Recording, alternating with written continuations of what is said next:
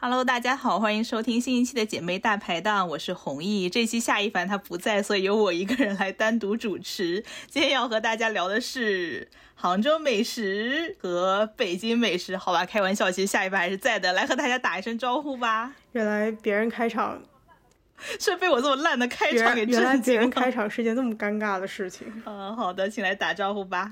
呃，大家好，我是夏一凡，好的，所以我们今天的主题，继续拉主 key 啊。我们今天的主题就是杭州美食和北京美食两个著名的所谓的美食荒漠要来决斗一下。问一下夏一凡主持，对杭州美食是什么印象？鉴于这一期可能地图炮的浓度会很高哎，所以我觉得还是要事前说明一下，我们是不是要先华贵一下？没有到华贵吧？为什么华贵？我觉得主要是我呀，因为你是一个杭州人。就是在杭州出生，在杭州长大，然后你妈妈也是杭州人，对吧？就是但让我来做一下单方的保命说明好了。以上如果有关于任何杭州或者北，特别是北京美食，如果任何评论您觉得有不对的，那一定是您是对的。对不起，我先滑跪。哦，我不是这个态度，但我的意思是说，你最起码是有地域的正统性吧。我是湖南人，湖南口味，然后厦门长大，所以中和了一些。现在在北京聊北京的食物，我的北京身份浓度可能还没有 Lucky 高。叶赫那拉 Lucky，你从他的名字就可以判断出他的北京浓度应该比夏一凡高一点。但是给了我一种开麦的自由吧，就随便说呗。如果说不对就不对吧，也是能够被指正的话，可能也是一个知识扩展的方式。我呢，在对北京这个美食荒漠这件事情，就我们也可以先从杭州说，因为我在杭州短暂的实习过，在这个出版大厦特别，就武林广场那个附近，特别的中心，我又特别喜欢乱走，然后杭州的。共享电动车的资源又特别的好，所以我就老乱窜。我对杭州的食物的印象其实还是不错的，以至于我第一次听到杭州美食荒漠的时候，我都不是特别了解是什么意思。所以我觉得很重要的就是说美食荒漠是什么定义。关于美食荒漠的那个公众号文章特别多嘛，就有人在留言区说，杭州美食荒漠的主要原因是因为被网红餐厅给沙化了，就沙漠化了。如果是这样的话，长沙也很荒漠呀。Anyway，你先发表一下你对我刚刚这个网红餐厅之于杭州美食生态环境沙漠化这个议题，你有什么看法？首先我要说，就是杭州它本地的出名的美食，确实它不是非常的强势。怎么说呢？就可能很多外地人想到杭州的美食，就想到说西湖醋鱼啊、西湖纯菜啊。说实话，这些东西本地人是不吃的。我也不知道它莫名的出名，但是就不是在本地人家常会吃的范围里面。我长这么大，可能吃过西湖醋鱼的数量，可能就是一只手都数得过来。所以他本来很多来杭州吃，说哦，我吃杭州名菜，然后就觉得说，哎，其实怎么也不是很好吃嘛，好像就会有这个印象。加上这两年，因为著名的阿里巴巴。兴起就很多网红的基地啊，什么 MCN 公司啊，base 在杭州，带起来一波网红经济，就是以流量为主的。很多网红店我也去探店过，你去看它的。大众点评啊，或者什么点评网站上的照片，就是非常的美，就是一个艺术馆一样的很好看的一个餐厅。然后照片美食的照片拍的非常的精致，然后你会被那种外表所吸引，然后过去。然后它的装饰确实是很好看的，但是去这种店的踩雷率，就我个人来说是九成九的，因为它卖的其实就是它的整个装饰装修。然后很多人去其实就是去拍照的，就是包括吃饭，整个吃饭这个仪式这个事件本身也是拍照的一个环节。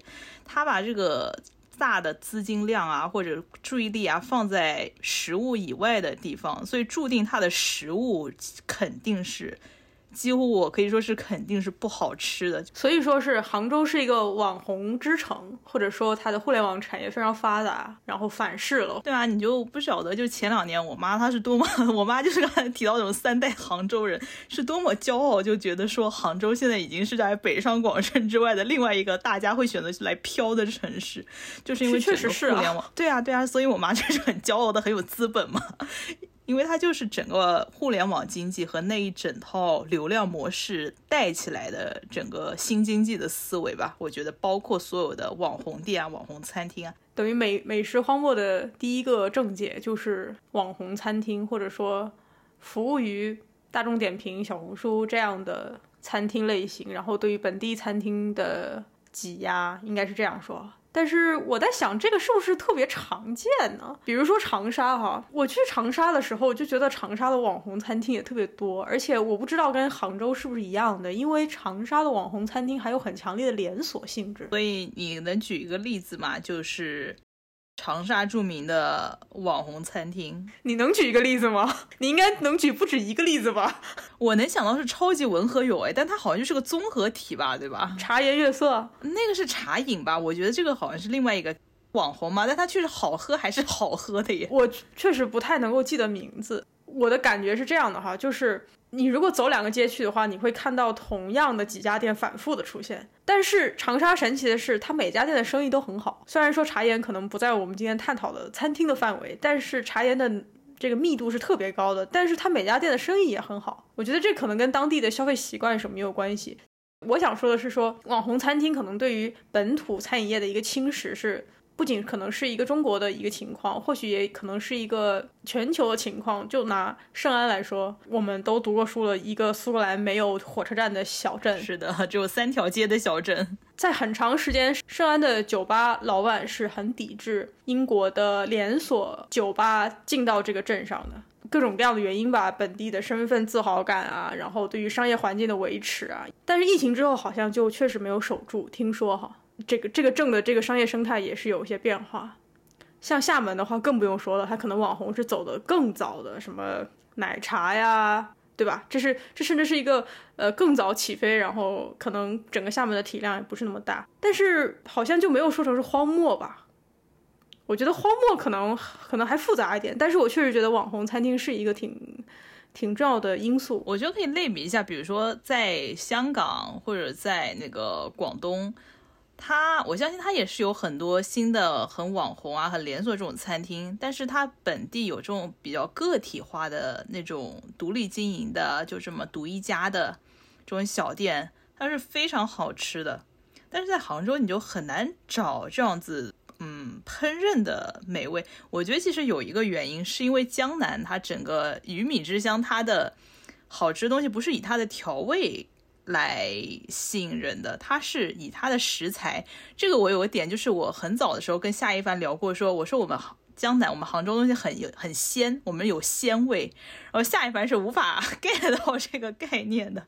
就我跟四川的朋友也是聊说，因为四川也是，他们其实因为食材未必是非常鲜美的，因为在西南腹地那个地方，就未必有是江南这种。很讲究食材的鲜美啊，四季吃，比如说春天吃野菜啊、春笋啊，呃，这种很时令的东西的。他们很多就是食物的美味的来源是靠他们各种调味的调料。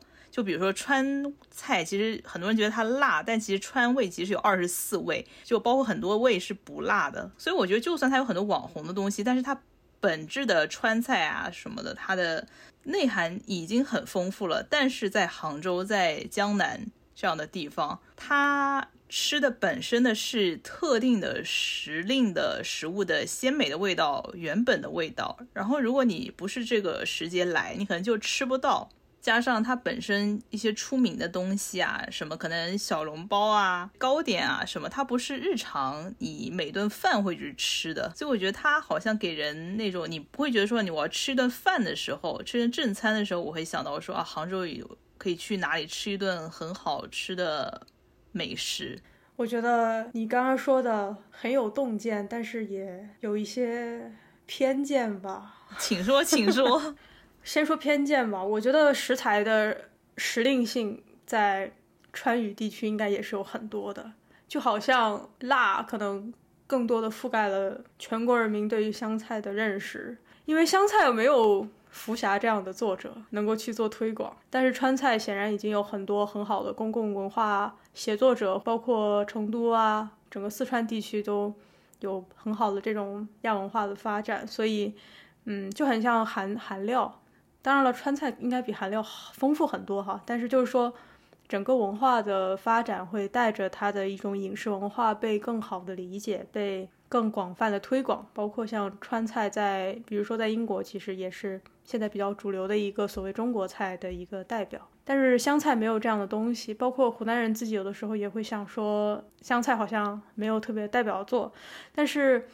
论时令来讲的话，可能也是丰富的，只是说我们过多的被所谓腊肉或者臭豆腐这样的腌制，或者说，嗯，在二十世纪下半叶的时候那种比较贫穷，呃，需要储粮的那种时候的，嗯，香菜所代表吧。但是说为什么你讲很有洞见呢？主要是其实杭帮菜还是很受欢迎的，我觉得，特别是在北方。我已经不止一次被北京人或者河北人去请吃外婆家了，或者绿茶。就我并不是很想吃，但是人家就是很爱吃。但是我在北方吃到的杭州菜馆，就是青菜里面有炒花椒这件事情，我不能接受。就是你，当然这是另外一个话题，我们也可以聊一聊。但是可能跟今天说在地的美食荒漠可能关系不大。你说食食材的这种时令性，北京的米其林。今年、去年都有新荣记嘛？新荣记就是台州菜。嗯，其实对于食材的时令性的追逐，或者说那种吃时令的食材是高级的，这肯定是的，因为它的稀缺性嘛，就很简单。包括云南菜都是都是这样。但是你提到一个特别有意思，就是对于食品的调味跟食品的处理方法是好像是有一种鄙视链的。我觉得这也是为什么北方菜会不那么，或者像那个陈小青说的，就是。北方人没有那么讲究吃，包括可能北京说是美食荒漠的一个原因，就是北京的说特别好吃的东西拿出来，很多都是什么酱肘子呀，或者说木须肉啊，或者说糖醋里脊，它都是先炸一下，然后还要挂一个糊，然后你都吃不到那个，你吃不到那个最原始食材那个味道了，因为它是一个纯调味出来的东西，就好像西方他们不太会吃蔬菜，只会把它煮的烂烂的吃嘛，浇一些肉汁什么的，那个那种处理蔬菜的方法。跟那种看相，在中餐眼里好像就非常上不了台面。不是说北方菜是这样哈，北方菜有非常好吃的，但是那种酱的东西，或者说炸的东西，或者像一些面的叫什么浇头，也是有很多的酱嘛，黄酱啊或者什么，那一摊下去，最起码在一些人的视角里面会显得觉得，一个是它食材可以不新鲜，第二个它可能制作的整个工序可能就是一个比较基础的工序。而且很少有人会拿这种去请客嘛，就是说在一些比较重要的场合，这个菜能不能上去，能不能镇得住，能不能介绍的出去等等，好像也很说明问题。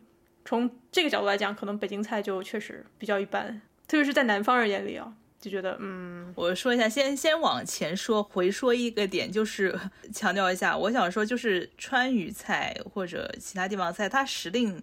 肯定是有讲究时令的，但我觉得就是可能是相比这江南这个地方，它非常更加偏重倚重食材的原味。他福霞他写过一本书，就是《鱼米之乡》，也是和川菜，他推广过江浙这边美食，很难，我觉得就是把江浙这边的美食复制到外国去。我觉得很多东西，你可能最多就是做小笼包。我觉得云南菜都很难复制到北京来。对啊，在我在我看，云南菜也是非常重食材的，比如说什么鲜花什么这，我觉得就是非常倚重当地整个气候和环境而生长出来的食材。呃，我觉得东南亚菜其实也是这样子的。往前说到北京，就是刚才夏一凡提到北京的那个菜，我是一九年冬天那个时候去到北京，然后有一段比较闲暇的时间，我就专门去北京吃北京菜，反正是包括什么烤鸭、什么爆肚啊、灌肠呀、卤煮啊这，然后就牛街，就一个人吃一整套那个清真的那个那个叫什么来着？就那一整套爆肚啊那些，然后你蘸麻酱吃那那个叫什么来着？不知道，哎，这样子吗？就那一整套东西，我就一个人吃，吃到后来我会觉得非常咸，就它会偏油偏咸。然后后来我问我跟我出来聚餐的北京朋友，他们说其实他们也很少吃所谓的北京菜，就是在家里面，就它好像不是所谓的北京菜，不是非常家常的家常菜的这么一个概念，所以是这样子吗？你问我吗？我要我我。呃，我们可以是 外地人对北京菜偏见大决战变成。当然了，就是说，如果说北京菜的话，我觉得也是要就展开说，比如说北京菜里面有很多鲁菜的元素，嗯，这个是对。呃，包括像你刚才讲的这个回民很很大的这个回民的社区，他们有自己的习惯跟特色，而且它其实占了北京菜很大的一个部分。我当然不知道北京人家里面吃什么，但是。就好像湖南人很少吃剁椒鱼头，厦门人也很少吃土笋冻。我就像你说西湖醋鱼什么，我觉得可能是一个道理吧。嗯，但是我们说美食荒漠，可能还是更多的是出去吃，然后你打开，或者说你点外卖的时候，你打开美团，或者你出去吃，站在那条街上看的时候，你觉得我去，我觉得北京是有这种感觉的。在这个层面上，北京是美食荒漠。我认为的主要原因是因为北京是一个荒漠，所以。北京的美食大概 也是也是成一个荒漠状，因为像你刚才讲的一个挺有意思的点，就是网红餐厅它其实，在某种程度上有很多人去是满足了一些东西的。这个需求就是说，你可能拍照的需求啊，或者说你用餐的体验的需求，就是这个需求，我觉得不能说它很不重要，只是说可能社交媒体或者这个时代把它放大了。为什么呢？比如说在北京吃饭，一个很好的馆子，你要公共交通一个小时半过去，也就是说通勤三个小时吃这顿饭，而且你很有可能还要排队。当这顿饭坐在座位上拿到菜单点之前就要几个小时的时候，这个体验就很差了。我就说一下，我这辈子等的最久的一顿饭，就是在北京某著名烤鸭店，大概等了三四个小时吃一顿烤鸭，就是从我朋友大概五六点下班去排队，然后到我们一起到那边等。等了好几个小时，等我们吃到的时候，真的都已经快夜里了，我们都已经生无可恋了。我觉得太夸张了。你去吃饭的成本是很高的，而且我们还不谈，比如说你要自己开车找停车位的成本啊，或者说你住的不是很内环的话，可能会更麻烦，对吧？那么。首先就是外出吃饭是一个很完很完整的一个过程，这是这是一，我觉得那个荒漠感非常严重，而且真的很取决于你住在哪里。比如说你住在什么亮马桥、什么东方小塞纳，对吧？那可能感觉很不一样。但我住在西边嘛，我的上北下南左西右东都是军区啊，那就你知道这个感觉就这种荒漠感那就很明显了。第二个我觉得是。北京的城市规划也是非常的荒漠，它是一种点到点的规划。你从 A 要去 B，步行过去，你在路上能够看到小卖部，看到便利商店，就是那种街边店啊。你不要走进那个商场里边，就是街边的店的那个几率都是很小，就更不用说餐厅了。就变得说你要一般来讲，非美食荒漠的一个定义是说，你可以在街上走路，然后随便走进一家餐厅，哎，还不错。比如说四川的一些地方，对吧？或者香港，但是。北京就是你都没有这个机会，你懂吗？你你都看不见他们，你都不知道他们在哪里，你视觉上就很荒漠。这是这是一个，而且这个跟餐厅不想开在街边没有关系，是因为没有没有地方。比如说，哎，这是一个大陆的设计啊，这是全部都是居民区当时的家属楼的设计。比如说军区五百米以内不能从事任何商业活动，所以它就是很荒漠。就这两个就已经包含了很多了。这还有一个副作用，就是因为北京很大，所以你不能为了每次为了去吃一个好吃的，你都走很远。所以你就很依赖你的社区里面的店嘛，你的 neighborhood 里面的店，可是 neighborhood 里面又没什么东西。这个我又有一个 故事要说，就是我一九年那个时候在北京，然后我在我朋友家，也是住的，哎，反正西南角的一个地方，非常远。然后当时我看小红书看到有一个面茶，就在一个老胡同里面有是面茶，然后我当时觉得是决定是我要去打卡，然后最后我为了吃到那个面茶，我坐了一个半小时的地铁。买到了那杯非常普通的面茶，我打它打包出来的时候，就是一个很破的一个四合院的一个小角落，里面有对夫妻在卖面茶。我打包出来，然后胡同口还站了一个老太，然后他看着我说：“哟，面茶就这么好吃呀？”大概类似于这个意思。我就觉得说好无味啊，这一趟旅行。嗯，对啊，就是所以我认为北京所谓的美食荒漠跟。跟杭州有个本质的区别，就是因为首先北京本身是很大程度上它是一个荒漠，它的城市的居住的感受上是一个荒漠。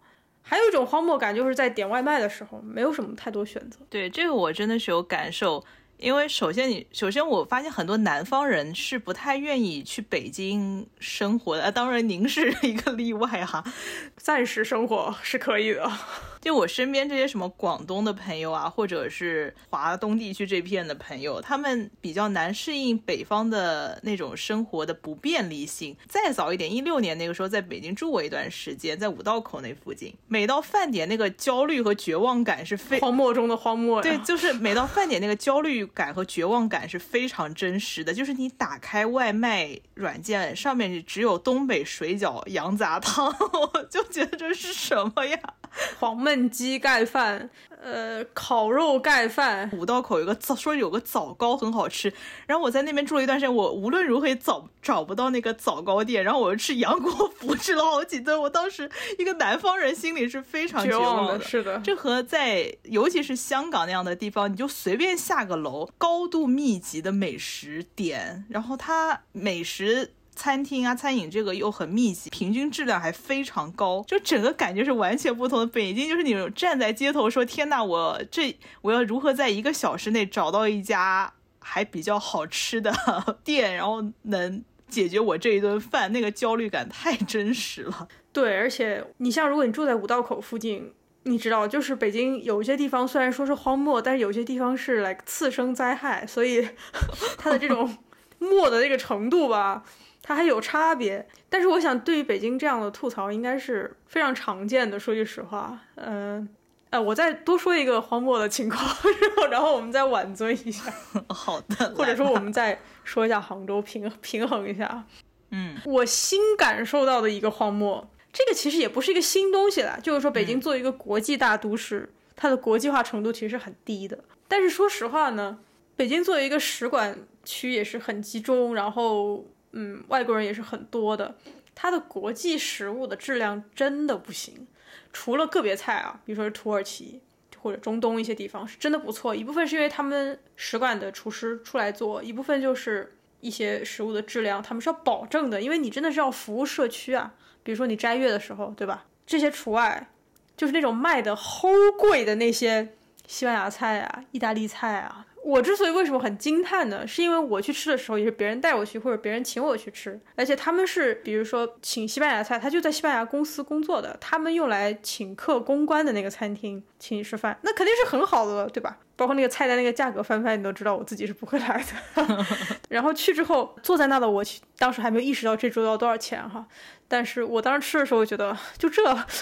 后来他说：“哎，你不是爱喝金汤力吗？这边有北京最好喝的金汤力。”然后跟我说那个什么露台夏天会变成 club 啊，然后有这种传统哈，所以他们很会弄。我说好，太好了。喝完之后就觉得很很沉默吧，我也不知道怎么怎么评价。我我我不觉得真的爱喝的人会 satisfied，会觉得这个东西真的是啊很很有水准，而且这样的体验好多次。后来他们又是亮马桥附近请一个特别好的意大利餐厅，小小的一个 bistro 那种感觉，要走到二楼曲径通幽，然后可以看看这个水域。哎呀，有骑自行车过去，整个特别中产，你知道啊，也是很早定了位置，哇，然后真的很难找那个酒店的后面，怎么怎么样，搞得很很有仪式感哈，就是期待值拉满，就太多次这种拉上去然后砸下来的那种体验了。所以我不太明白，说实话。但是我说的不涉及 fine dining，fine dining 的中文是啥？不涉及那种特别贵的私厨，或者说有设计的那种，或者用最土的话就是一小盘一小盘上的那种。我我指的就是普通的餐厅。我觉得这个国际食物饮食的质量是真的非常可以上升。你可以做的非常接地气，但是你的食物质量很好。比如说你带我去吃那个香港那个鳗鱼饭，我一直都难以忘怀。它的整个氛围，它的门脸，它的来下单那个阿姨都非常的本土，然后它的价格甚至也很本土，但是它的质量就是很好，那这样就没有问题啊，甚至在我这边还更加分。但是北京好像很少这种东西。对，我在北京吃外国饭的这个经历，也是我在北京那次，也是吃遍了北京的本土的北京菜以后，我说想换换口味，然后我跑到了三里屯附近的那个使馆区去吃。吃了一个阿拉伯餐馆的一个饭吧，就很明显的是那个使馆区是专门供应，我觉得是在那边工作的使馆人员的，因为并排并的有什么希腊餐馆呀，然后土耳其餐馆呀什么的。我甚至我甚至都知道是哪里啊！你继续说。对对对，就是那条街。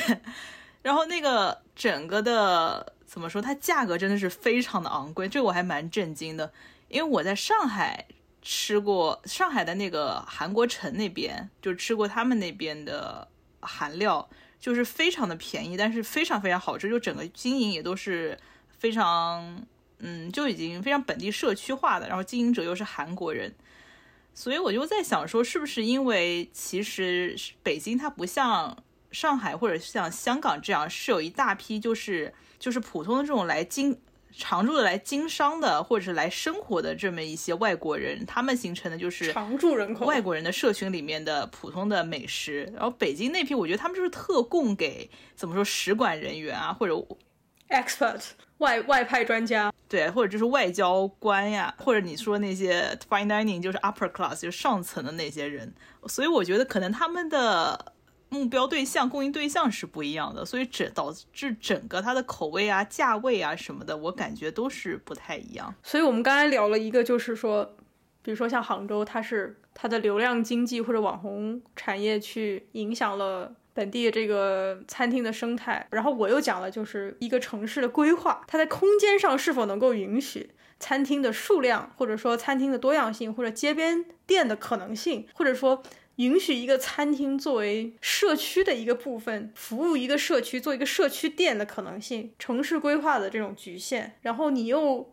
讲的一个就是可能在这个城市所生活的这种社群的多样性，而且特别是在国际都市的话，它可能牵扯到还有不同的国家的人。但是说到这种社群的多样性，可能北京有一个比较擅长的地方，就是驻京办。驻京办的话，其实就是一个特别的政治原因，就是北京作为一个政治中心，它需要有驻京办，而且真的是事无巨细的那种驻京办。然后呃，它所带动的这个饮食产业。我觉得可能就像你说的，如果他们是长期在这里，然后服务本地的一些 local 在北京的话，它的那个食品质量确实就会好一些。比如说北京的驻京办，甚至就是 美食荒漠里面的 like 绿洲一汪泉水。嗯，某种程度上吧，某种程度上是这样。你有吃过什么好的北京驻京办吗？我好像没有去过驻京办吃饭，这是我很大的一个遗憾。因为我自从认识夏一帆以来，他给我推荐的每次我问他北京有什么好吃，因为夏一帆他以前在北京住过早年。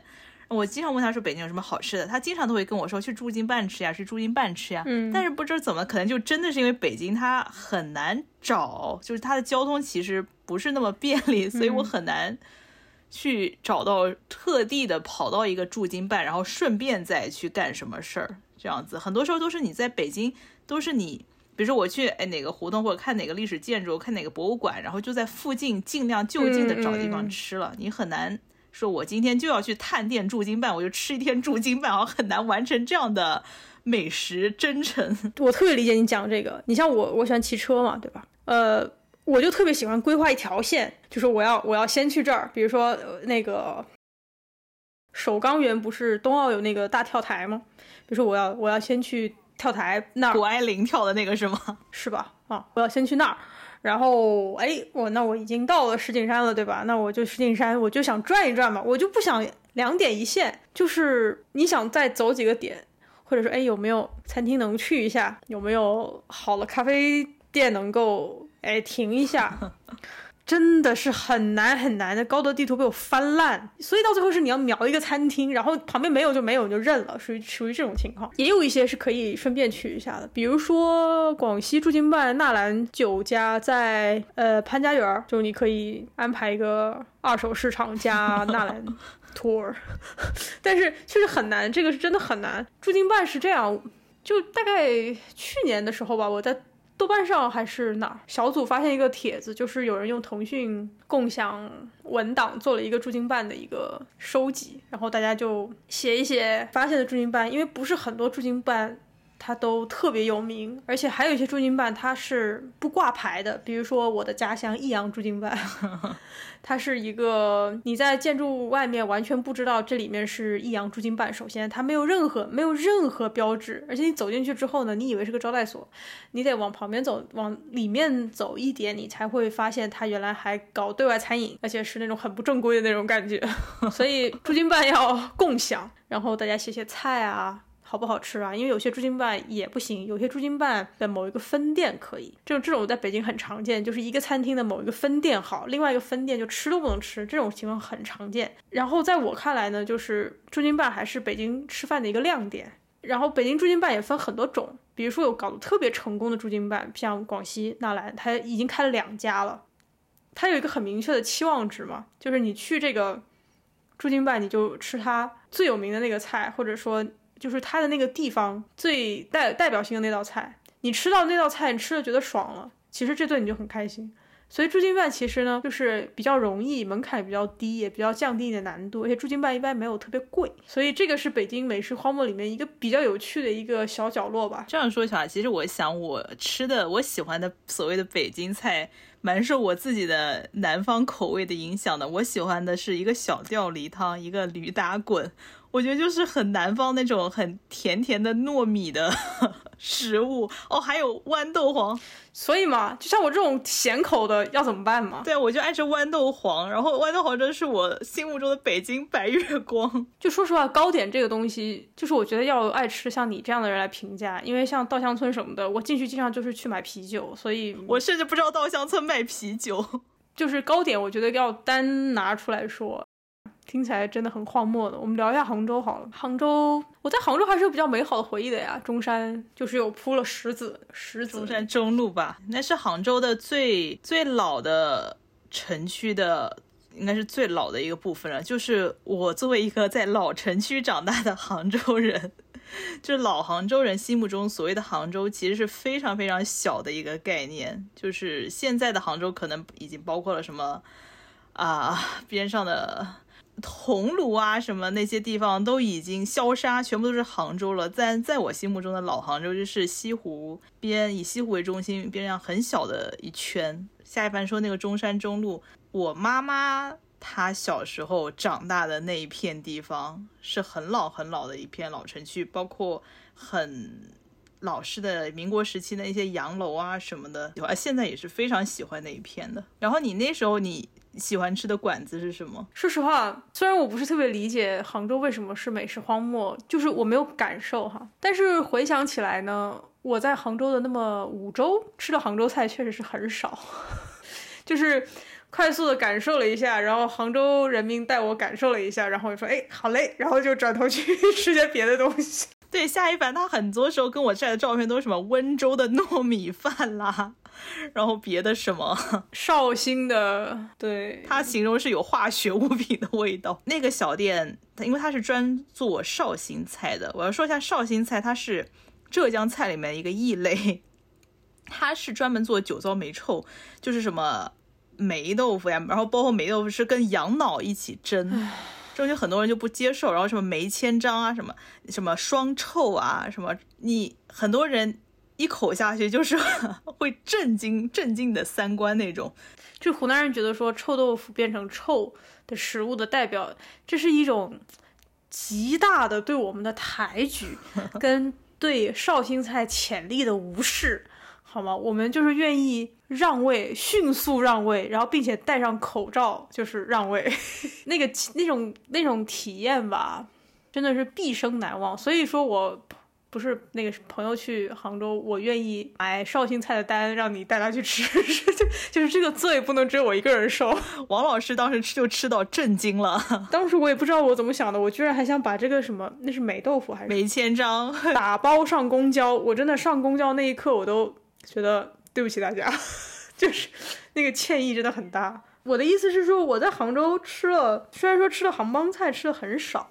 呃，确实没有留下什么，没有留下什么印象。但是我在杭州还是吃了很多很不错的馆子呀，除了就是浙江省内的菜以外，又吃了很好的朝族馆子呀，然后陈八两也很好吃啊。包括像杭州有那种改良版那种老老牌过桥米线，在啊，我不太背得上路了，反正也很好吃啊。然后还有一种鸡肉，也是在那个附近，然后也是那种很老百家鸡味馆，对对对，也很好吃啊。Like，你像我现在说这么多北京馆子，我仿佛都做不到。那家百家鸡味馆其实严格意义上来说，应该是卖的就是广式的，就是粤菜的品类的了。就是他们都是街边店，你知道吧？而且就是特别特别特别有烟火气、特别亲切那种街边店。我就是骑了个电动，蹬着个人字拖，然后然后过，哎，我说哎这还不错，我就停下就进去了。我觉得这是一个最自然的就餐的感觉，你知道吧？你任何的兴趣，你挤挤挤一个小时地铁都都不多了。说真的，我觉得北京的很多探索美食的热情，真的是在通勤交通的路上被消耗掉的。生活的热情了，in general。哦，是啦，是啦，是啦。关于北京，哎，那关于这个我也再插一句吐槽好了。我当时和住在我朋友就是西南角的一个朋友的家里面，然后我和朋友在海淀区约饭，就 literally 是北京的整个斜对角。当时我和朋友约完饭，然后再回我朋友家去住的话，整个地铁两个半小时。我你朋友住在东南吧？不然不可能是斜对角呀。那所以他的斜对角的那个区叫什么区？哦，我告诉你，海淀在西北就行了。可以是很多区啊，可以是通州，可以是丰台。你应该是住通州吧？上次你跟我说的时候是哦，对对对对对，不好意思，因为我一直想说昌平，然后我说应该这是个我听过很多遍的故事了，朋友们。我说想说昌平，好像觉得不太对劲儿。对，反正就是个斜对角，整个路程地铁花了两个半小时，我在地铁上就非常非常的崩溃，因为我说我是一个杭州人，杭州人到上海整个高铁路程最快是五十六分钟。我在北京坐地铁居然要坐两个半小时啊！当时就对北京的交通生出了一种 由心底产生的绝望感。对，anyway，然后 再说回来，杭州的话，我觉得它整个南方，它的生活我觉得都是便利的，就是你你所居住的地方地方和你周边生活的区域内。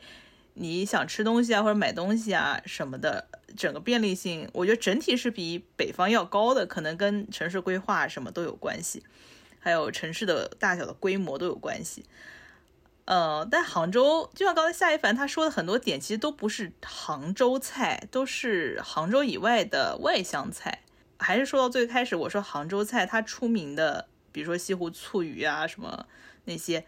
是杭州人不吃的，然后外地人来杭州玩，他说我要吃杭州菜，杭州特色菜，就很容易失望，因为它并不好吃嘛。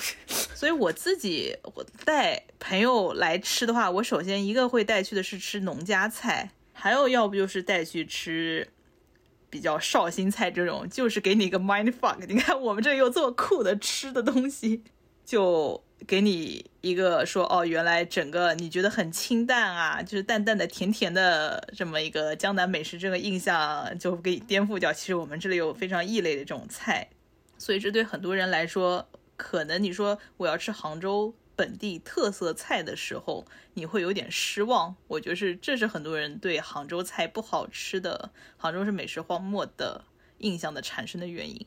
没有，我刚才只是在想说，美食荒漠一定要本地菜好吃吗？感觉好像比较见仁见智哎，就是本地菜好不好吃这件事情。比如说，很多人会说深圳也是美食荒漠。深圳，我觉得它没有本地菜吧？对啊，就它根本就缺失了这一趴。所以，所以我感觉这个确实整个定义还是很很复杂。但是，或者说应该这样讲吧，就是就是有些地方它肯定不是美食荒漠，但是是就看情况。也许应该这样说，没有一个真正意义上的美食荒漠，只是可能你。找到美食的难易程度，或者是你找的个人的体验的这样子，像我的四川的朋友，因为我带着他在杭州吃，我把我所知道的好吃的地方、有趣的地方，就是带他一遍吃下来，他就对杭州的美食的印象非常好，评价非常高。所以我觉得它可能也是个很个人体验的东西。嗯就像在深圳也是一样的，我我出去深圳的时候吃，是被帮朋友带去一个黄冈的。城中村去吃，我还真是还是吃一家湖南菜馆，就是我们大概五五个人，大概吃了一百多块钱吧，非常非常便宜，但非常非常好吃。它就是最 local、最扎实、最有烟火气的那个味道。这个其实跟我们刚才说那个社群也有关系。嗯嗯，对啊，就是像深圳的湖南人非常多嘛，所以它的这个湖南菜的质量，甚至可能比湖南菜在北京的质量还好。所以，所以这个都确实是有关系。然后包括像你说的。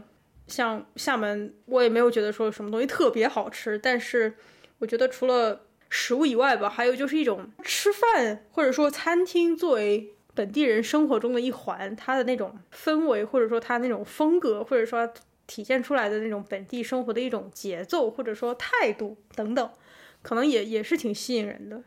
比如说我带朋友去吃姐妹大排档，literally 姐妹大排档。其实很多时候也是吃那种，就是本地人生活那种感觉，宛如在一个黑黑帮开的大排档吃饭的感觉。哦，这个是真的。就像我刚才提到的，我爱带朋友去的农家菜，也是那个地方就会有一群本地人在那边打麻将、喝茶，然后用杭州本地的方言在那边聊天侃大山的。我觉得那个整个氛围，我觉得是超级棒的。所以现在的结论就是说，没有绝对的荒漠，没有客观的荒漠，只有主观的荒漠。但是我觉得我们确实说的一个比较有有价值的点，就是说这个美食荒漠或者说美食的荒漠化吧，可能有一个更大的环境在后面作为一种原因，比如说网红，比如说流量，整个城市的规划、商区的规划、社区的规划。城市的社群，包括像北京，还有还这这真的好多可以说，特别是北京这种地方，对吧？它所谓的清除低端人口之后，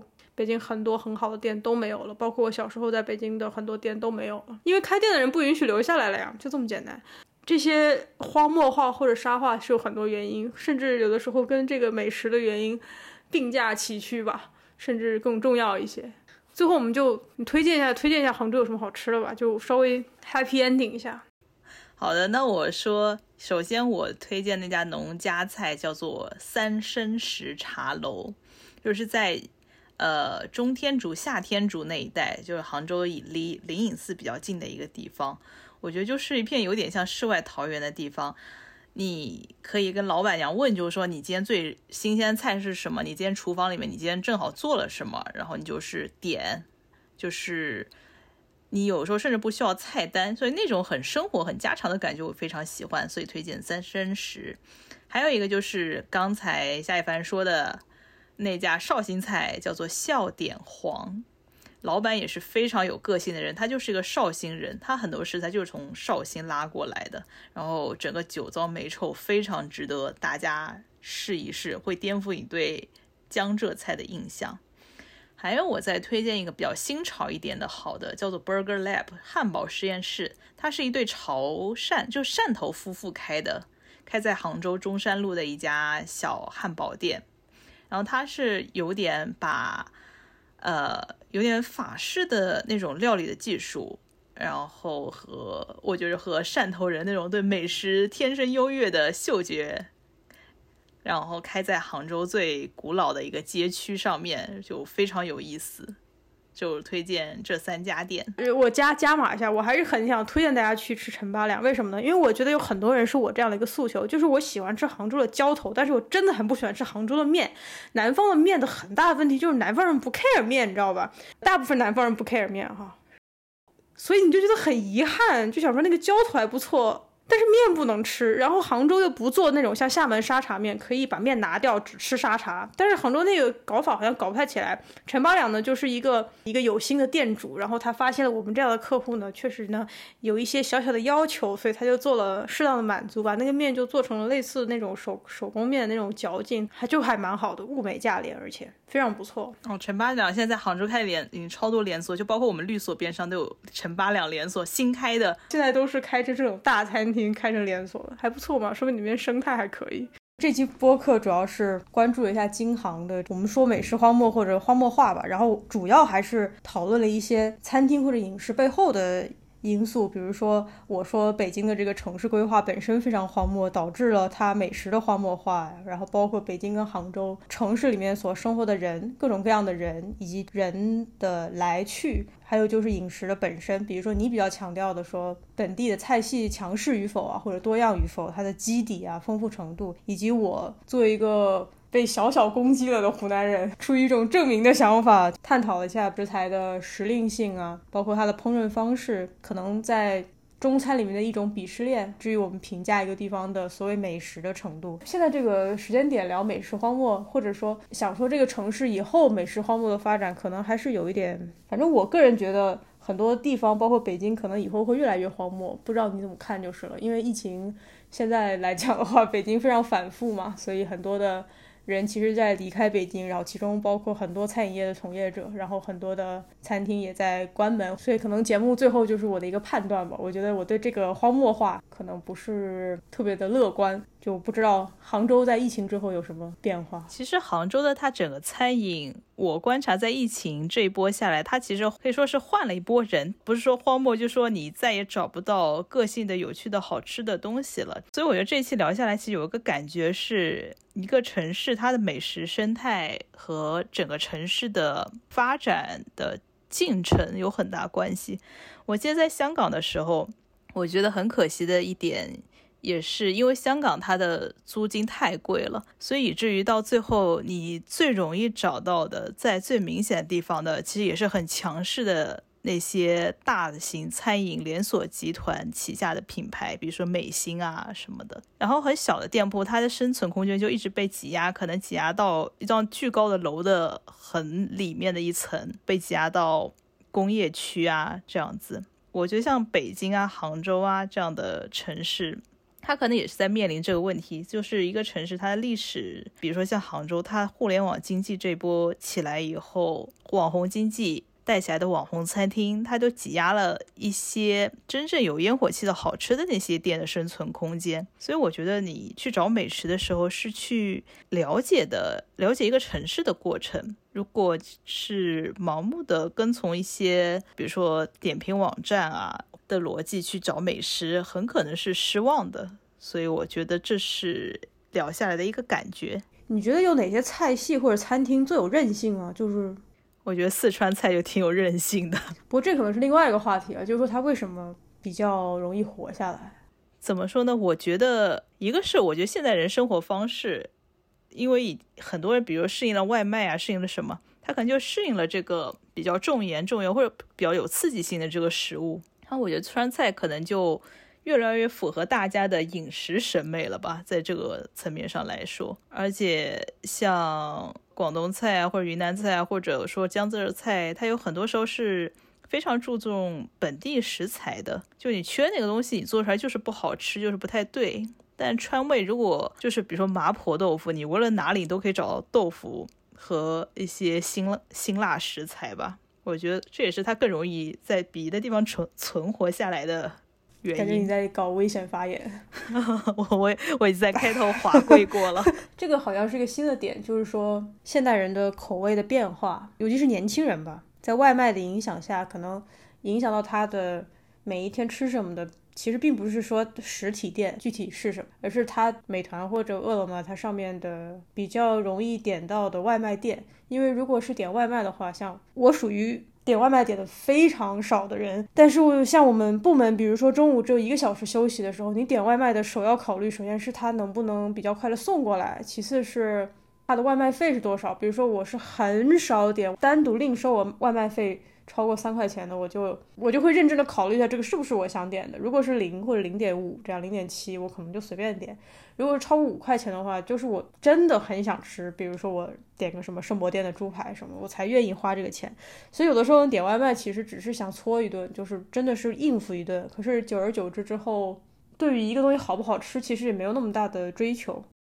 我感觉这个可能也是对于美食荒漠。一个新的因素吧。嗯，对啊，这就是我刚才说的，不去跟从一些平台的思维。我觉得像你说外卖，不可能想那么多的呀。就是它是一个很平，它是一个很平台的行为。我我理解这个，就但我觉得至少就意识到有平台在背后吧。比如说看大众点评，你一看它就会有一个排行榜嘛，这样它是按一个排序下来的。你可能就会看那么前面几家，然后看星级啊，看评价啊什么，但这一整套背后都是有平台它自己的逻辑在铺陈展现给你的嘛。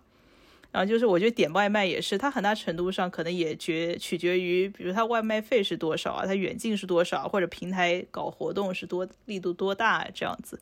我觉得很多美食以外的因素决定了现在人他吃东西的习惯。或者找美食的习惯。总而言之吧，民民以食为天吧，特别是中国人民。比如说，我们还没有扯到英国，从某种程度上是一个绝对意义上的美食荒漠，但是从另外一个程度上，它绝对不是美食荒漠，所以就要看。然后其次，我感觉可能我的适应能力比较好，我我在每一个美食荒漠里面都会对这个荒漠里的一些，我如果不走进这个荒漠，绝对不会有什么兴趣的东西，产生了很大的情感依恋。比如说炸鱼薯条。就很微妙吧，但是也就觉得说，无论怎么样，好好吃饭还是很很重要的。然后生活中发掘一些好吃的，也是呃一个很大的乐趣吧。